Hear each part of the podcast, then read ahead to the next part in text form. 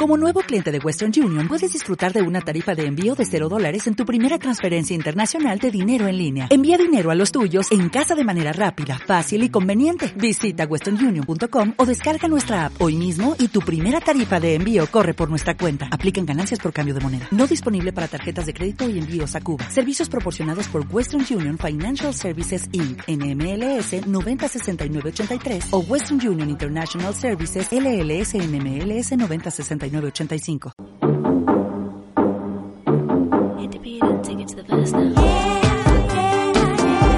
Empezamos así otro capítulo de Más que nada eso. ¿Qué tal? ¿Cómo andan? Gracias, ¿eh? Por estar escuchándonos a través de las diferentes plataformas en donde encuentran el podcast. Yo soy Damián Servidio y ya tenemos la mesa lista con Mati D'Ambrosio, Marisol Falvo y Marcos Mutuberría. Hoy le mandamos un beso a Mire, que no la tenemos, pero como decimos siempre, el que no está está igual. No sabemos de qué manera, pero la tenemos por, ahí. Omnipresente. Omnipresente, como el sol. Exactamente. Que en algún lado está. O puede estar fantasmalmente, ¿no? O puede estar fantasmal. Muchas gracias por el pie, porque hoy con qué nos vamos a estar metiendo. Eh, creo que es una de las series éxito en este final ya de 2018. Tiene que ver con la nueva adaptación que hizo Netflix de un libro clásico que es La maldición de Hill House que tuvo varias adaptaciones en cine también, tal vez de las últimas que yo más recuerdo, eh, es la de Catherine Zeta-Jones. En este caso, La Maldición de Hill House, producida por eh, Netflix y con la creación y dirección de Mike Flanagan, tomó, obviamente, como inspiración este libro clásico, pero lo adaptó, incluso tomó los nombres y lo que le ocurría en algunos de estos personajes, pero le dio una vuelta de tuerca, cambió algunos roles. ¿De qué se trata? En el 2018 vemos a una familia, más que nada te diría a cinco hermanos, eh, cada uno de ellos bastante conflictuados, traumados por diferentes motivos, cada uno con diferentes inconvenientes en lo que tiene que ver con adicciones, con mantener relaciones estables, con problemas de seguridad, de confianza, de poder establecer vínculos, y no terminamos de entender muy bien qué es lo que le ocurre a cada uno de ellos, pero no tardamos mucho en enterarnos, porque a través de flashbacks nos vamos a 26 años al pasado, nos vamos al año 92, cuando sus padres, que se encargaban de comprar casas, las reciclaban y luego las vendían para sacarle una diferencia, mudan a la familia a esta casa, a esta mansión que se llama Hill House, una casa enorme que guarda un montón de, de secretos que a lo largo de la temporada vamos conociendo, mm. una casa en donde ellos planean, obviamente, transformarla, generar dinero y con eso construir definitivamente la que sería su, su casa familiar definitiva. El problema es que ya la primera noche, ya los primeros momentos de esta familia en Hill House, empiezan a suceder cosas extrañas. Empiezan a sentir cosas que tal vez en el mundo de lo material no se ven empiezan a escuchar ruidos que no tienen explicación desde lo que puede llegar a ser, bueno, algo normal como un pájaro o un, un animal en el jardín, algo en una tubería. Y eso no es nada, el tema es que empiezan a ver y a tener contacto con personas que pueden ser que estén en otro plano, pero que de alguna manera están vinculadas a la historia de esa casa, y así, yendo y viniendo del presente al pasado, vamos descubriendo la historia de cada uno de estos hermanos, el más grande de ellos plasmó la historia en un libro que se llamó La maldición de Hill House, hay también un poco eh, el, como esa vuelta, ¿no? Como el espiral de unir la ficción con... con, con se, llama metaficción cuando sucede algo así, creo, ese es el término. Em, y a partir de ahí, ¿qué es lo que generó también en este grupo de hermanos que uno de ellos lucrara con eh, la historia y el drama familiar? Porque su madre muere en Hill House, eso lo sabemos desde el principio. Lo que vamos a ir descubriendo a lo largo de estos 10 capítulos es qué es lo que ocurrió esa noche final y cómo cada uno de ellos tuvo encuentros sobrenaturales en la casa y de qué manera su padre les ocultó la verdad, él creyendo que les hacía un favor, pero en definitiva sabemos que es lo que les terminó arruinando la vida y la posibilidad de generar vínculos en, en, su adultez. Una cuestión, Dami, que me pareció súper interesante de, de, esta versión en serie de La maldición de Hill House es cómo el trauma de lo no dicho se presenta en la adultez de diferentes maneras, ¿no? Digo, el tapar algo, el no saber cómo fue algo, en este caso corporizado con el padre, se eh, solidificó en los hijos de diferente manera. Uno, eh, con la adicción, por no hablar, bueno, la sustancia eh, interpelándolo. otra persona con eh, estar, em, me, me refiero a una de las hermanas, con estar todo el tiempo enojada por la vida. Otro lo manifestó a través de un libro y por eso es odiado por sus hermanos, por contar parte de ese secreto que todavía no se sabe bien. Y en otro de los casos eh, se manifestó por estar siempre cuidando a otra de las hermanas de la familia. Digo, como que todos lo llevaron a la adultez de una manera traumática. Y también otro personaje que no mencionábamos es la casa. La casa en sí misma es un personaje más allá de los secretos y de los fantasmas que ocultan.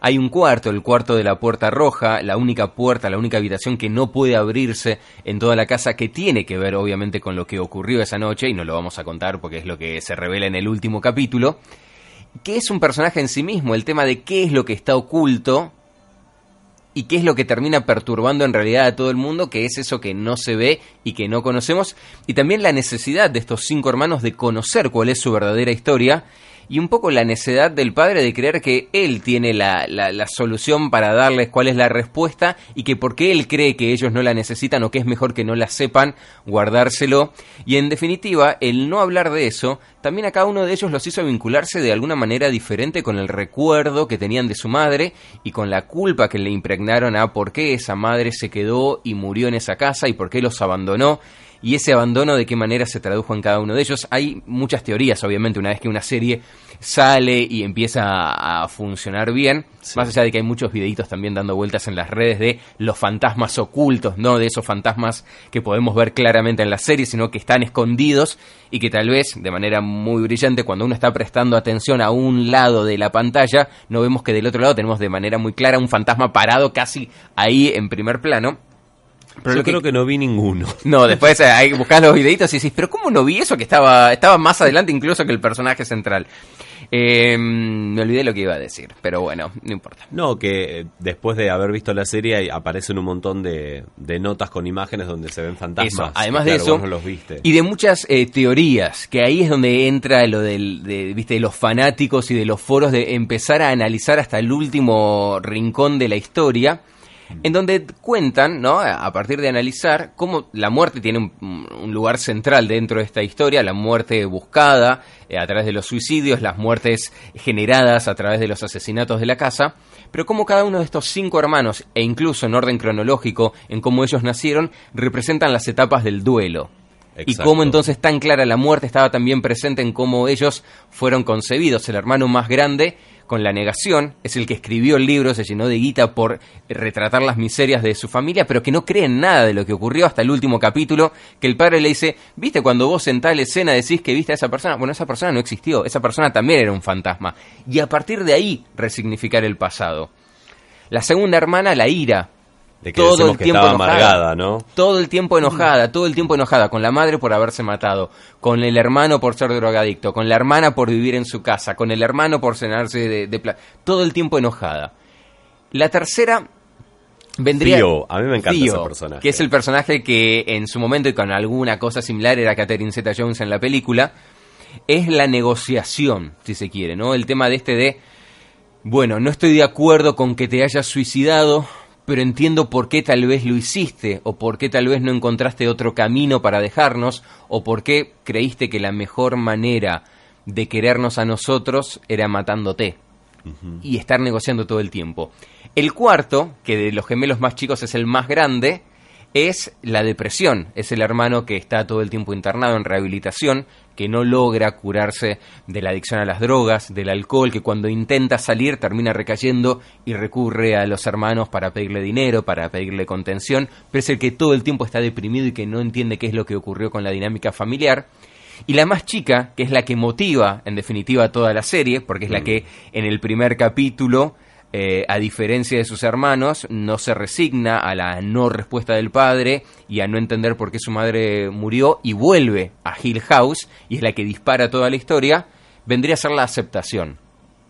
Vendría a ser la mina que, entendiendo que no le quedaba otra, entiende que para que sus hermanos comprendan qué es lo que ocurrió en la infancia y qué es lo que realmente vivieron en la casa, ella tiene que matarse, que es lo que ocurre en el primer capítulo, y a partir de ahí que los demás puedan empezar a sanar.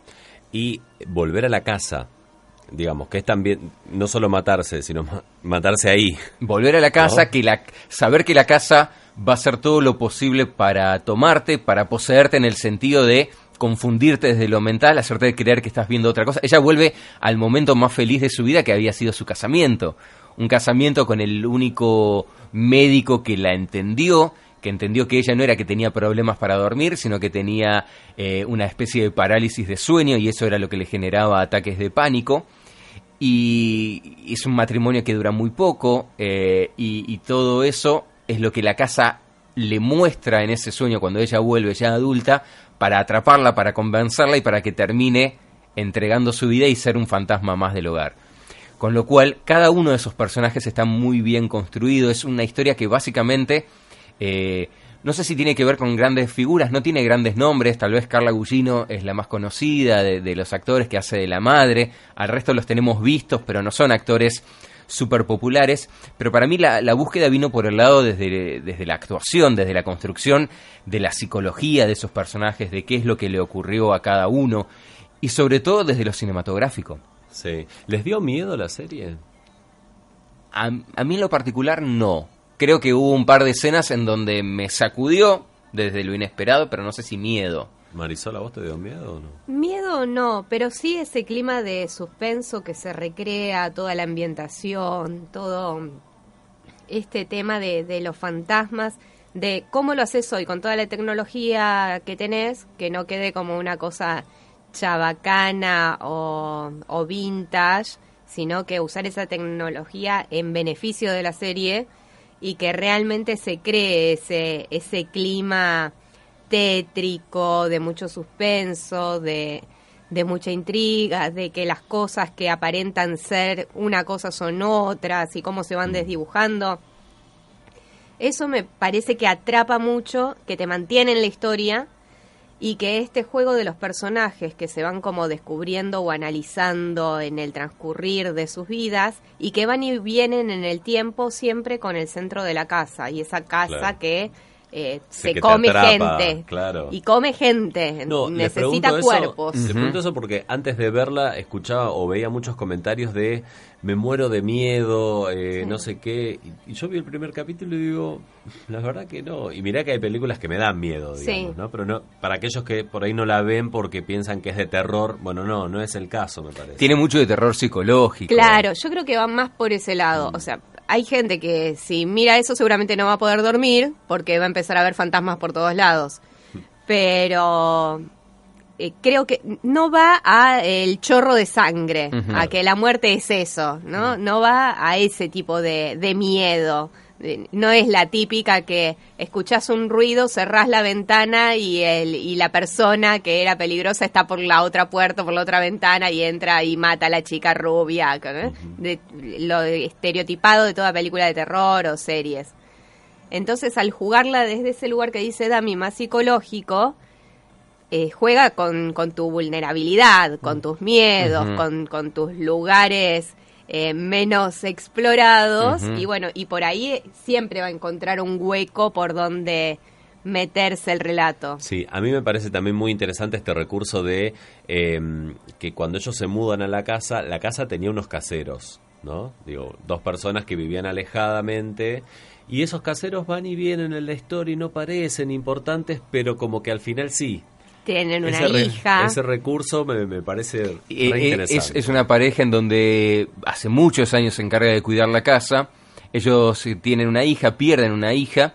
Eh, y le cuentan, ¿no? En un momento a, a los dueños actuales, a, a, los padres de estos hermanos, mm. que a partir de la pérdida de esa hija, ellos decidieron no volver nunca más a la noche, porque cuando ellos estaban en Hill House a la noche, no es que escuchaban un llanto, escuchaban el llanto de esa hija que había muerto, con lo cual decidieron que cuando el sol empezaba a bajar, ellos iban a seguir trabajando, salvo que los echaran, pero, pero que ellos iban. no pasaban la noche dentro de lo que es la mansión. Desde lo cinematográfico está muy bien construida. Mike Flanagan a mí me gusta mucho, es el que hizo Oculus, la película. Es el que para Netflix hizo la adaptación de Stephen King del juego de Gerald, uh, que es eh, una peli que muy buena. Sí, Eh, no, tiene una claustrofobia y una cosa que nunca te vas a poner una esposa para un juego sexual a partir de ver esa película por si quedas eh, atado a la cama. Jamás. Ah, Y- para, para, para. Esa es que una de las, uno Claro, de ellos es una película, es una película vieja, eh, basada en una novela, claro, de- de Stephen King, en donde, ¿cómo se llama el actor? Eh, El actor, eh, no me acuerdo cuál es, Carla Gugino, la madre de los chicos, es la protagonista Exacto. de la peli. Y se la lleva se la lleva como una casa de fin de semana para tener un, un fin de semana de lujuria, le propone esposarse contra la mm, contra la cama. El tipo toma alcohol, toma la pastilla mágica y La pasa lo peor. La queda y ella queda lo peor. esposada a la cama, en el Claro. medio de la nada, No. Con Y la puerta abierta. Un perro bastante Uf, sí. fatalista ahí también. Pero hay como hay unas una, presencias también. hay una nueva versión de esa Esa, película. esa que estamos diciendo, claro. es la de Mike Flanagan, es la- es la versión más nueva. Exacto. Esa es la el libro tiene un, un tiempo. Bueno, él eh, sabe construir muy bien climas. Y eso es lo interesante, esto que decía Marisol, ¿no? El miedo acá no es el miedo a la muerte del asesino que viene a matarme, sino todo lo que puede pasar hasta que yo me muera y toda la tortura psicológica que puedo tener no sabiendo el dolor y lo que puede ocurrir hasta que me muera y sin entender o comprender la decisión vinculada a la muerte de los otros. Mike Flanagan va construyendo la historia. Tenés, cuando llegas al final, entendiste que desde el principio tuviste todas las respuestas a todo, el tema que no es tan fácil de armar el rompecabezas, y cuando creíste que no podía ser mejor, después de haber visto el capítulo 5, decís, esto no se puede poner mejor que el capítulo 5, que no voy a decir de qué se trata porque no lo quiero arruinar, pero se llama La mujer del cuello roto ese capítulo. Sí. Es decir, no se puede poner mejor que esto. Viene el capítulo 6, el capítulo 6 se llama Dos tormentas, son cuatro planos secuencias. Ah, la hora de capítulo son cuatro planos secuencias en donde combinan dos tormentas. La tormenta actual que están viviendo ellos durante un velatorio y una tormenta que vivieron en una de las primeras noches en la casa. Se van intercalando esos cuatro planos secuencia y vos decís, ya está. Eh, O sea, mej- mejor serie desde lo cinematográfico, que esto es muy difícil que puedas encontrar de cómo está construido. Sobre todo cuando, te digo, llegas al final y ves que todo estaba ahí y vos lo podés resignificar y podés acomodar las piezas y decir, che, acá no vino la solución de la nada y me lo están explicando tirado de los pelos.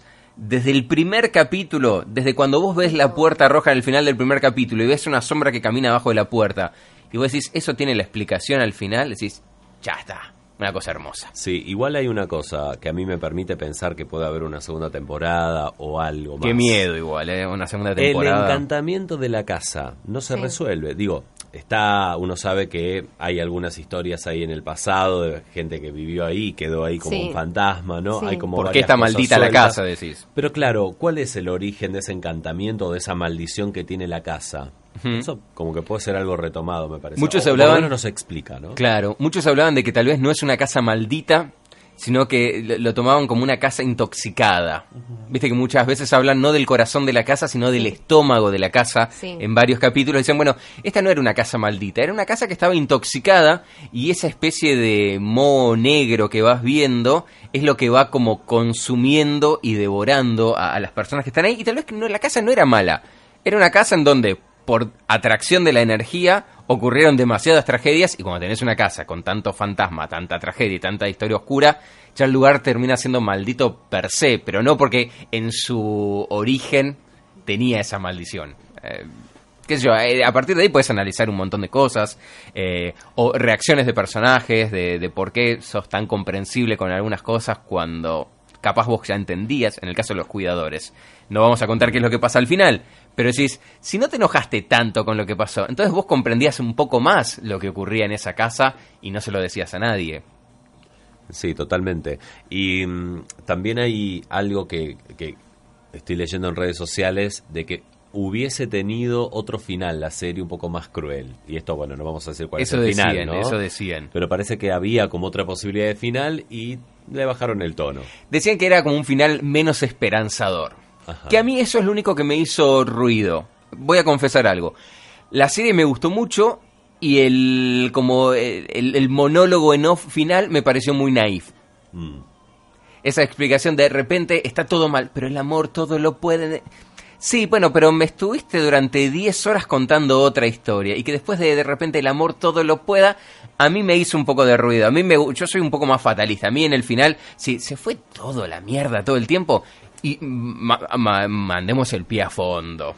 A mí me gusta más eso, el tema del Pero riesgo, es terrible todo lo que pasó en la historia. Claro, pero yo no me creo el tema de estaba todo mal y en los últimos cinco minutos, gracias a la- al amor de familia, la- no, la estaba familia todo ya mal. quedó desdibujada porque está desarmada. Sí, del vamos. Desde el vamos. Desde el capítulo 1, escena 1, en donde los padres no le pueden creer nada a ninguno de sus hijos. Y ni entre ellos hay comunicación suficiente para decir, acá hay algo que no estamos comprendiendo desde lo racional. Y tenemos que creerle a los chicos que dicen, che, veo una mujer que tiene el cuello roto. Che, hay un nene en silla de ruedas que aparece y desaparece. Y- Eh, hay una tormenta que se da solamente arriba de nuestra casa. No, na- nada genera Pero confianza en el otro, ¿viste? Claro, pero eso siempre lo, como adulto lo minimizás. Claro. ¿Cómo decir? Igual, muy bien los, dos- los dos papás, los- a través del tiempo, que está Timothy Hatton, que lo tenemos de un montón de películas y, y demás, muy entonces bien. verlo ahora como en su versión más adulta. ¿Y esos son sus ojos o, es- o tiene un efecto? Un Porque efecto. tenían como un efecto medio Es el- diabólico. Y después el que hacía la versión joven es eh, Claro. Elliot, eh, no me acuerdo el nombre, que era el que el nene de ET. Él es eh, En la versión joven del padre era el- Henry Thomas. Henry Thomas, ahí está. Elliot era el personaje. Claro, si no me equivoco, Elliot era el ET. personaje que hacía en ET, que era el niño que descubría a A ET, ET. y después lo lleva mira. en la bicicleta. Capaz de ahí le ven cara conocida con Claro. muchos años en el medio, 40 Claro, casi, ¿no? e- Esa cara de, de niñito con capucha colorada que andaba en la bici con ET. Los la nenitos en son muy buenos, el, el cast de chicos, tal vez la, la que hace de Teo versión joven la tengan, que se llama eh, McKenna Grace, la nena, eh, hizo una película con Chris Evans, de- de- del cast joven, tal vez es la que hayan visto en algún otro momento, pero me parece que tiene mucho para destacar la serie, no solamente desde la historia y cómo puedes tomar un libro que es conocido con otras versiones, pero agarrar esa historia y hacer algo completamente diferente, no tiene nada que ver con cualquier otra versión de La Maldición de Hill House, y cómo puedes hacer 10 películas con el libro. A Porque mí son la 10 verdad, películas cada capítulo. Es un género que no, no me interesa, eh, no me resulta muy atractivo, como que siempre se repite mucho. Acá eh, lo trabajaron más desde el terror sobrenatural y lo, lo bien que se lleva el relato y lo bien que están los actores, eso es lo que te compra o te hace comprar la historia y te, y te sostiene ahí en... La verdad, yo no es que vi un capítulo por semana, no podía dejar de verla. Claro, medio Entonces, compulsivo. ahí es cuando digo, ah, esta funciona, vamos a ver de qué Ese va. es el parámetro. Yo Sí. no la vi, pero hablaba hablando con una amiga que sí la vio, ella me dice, mira, a mí no me nunca me gustaron las historias de terror o algo, pero mirala porque está buenísimo. Yo le digo, pero pero ¿qué es lo que tiene? Le digo, ¿qué es sang- eh, sangrienta? No. Me dice, no, no, es eh, sobrenatural, pero misterio, como suspenso y, y tiene todo un clima generado que no creo que este fin de semana no pasa y lo voy a tener que ver. De hecho, prácticamente te diría, ahora Sí, capaz me equivoco, pero no hay sangre. No, No, eh, O sea, capaz en algún momento, pero, pero casi no, no, hay sangre. esa exageración de sangre. Ujú. o sea, Va por otro lado. Claro, es más reflexiva, más de hacerte pensar, más de jugar con qué ves y qué no ves y qué parte de lo que vos estás imaginando es lo que se va a concretar y qué parte no y qué nuevo giro. Porque eso también es difícil. Lo que estábamos hablando antes de la peli eh, basada en libros de Stephen King, muchas veces, o sea, se convierten en algo que, que ya conocemos tanto, que es tan predecible, que es muy difícil que te lo cuenten de una forma diferente o que te lo cuenten más atractivo de lo que vos lo imaginaste con la lectura. Y, por ejemplo, a mí, esa película, la verdad, no me había gustado mm, mucho, que digamos.